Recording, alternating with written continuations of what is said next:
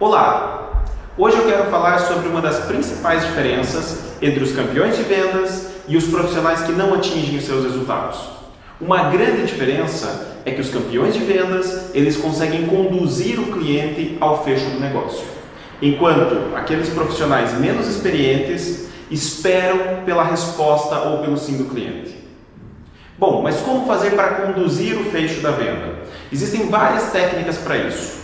Uma delas chama-se fecho por suposição, ou seja, os campeões de vendas, após apresentarem uma excelente solução para o seu cliente, eles supõem que o cliente já comprou e partem para o próximo passo. Vou dar alguns exemplos.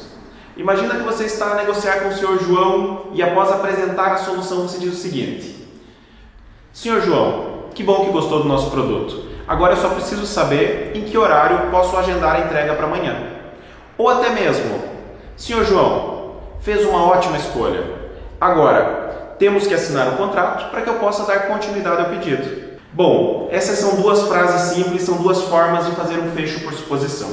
Se você gostou dessa dica, acompanhe os nossos vídeos, porque na próxima eu vou te mostrar uma outra forma de fecho. Até lá!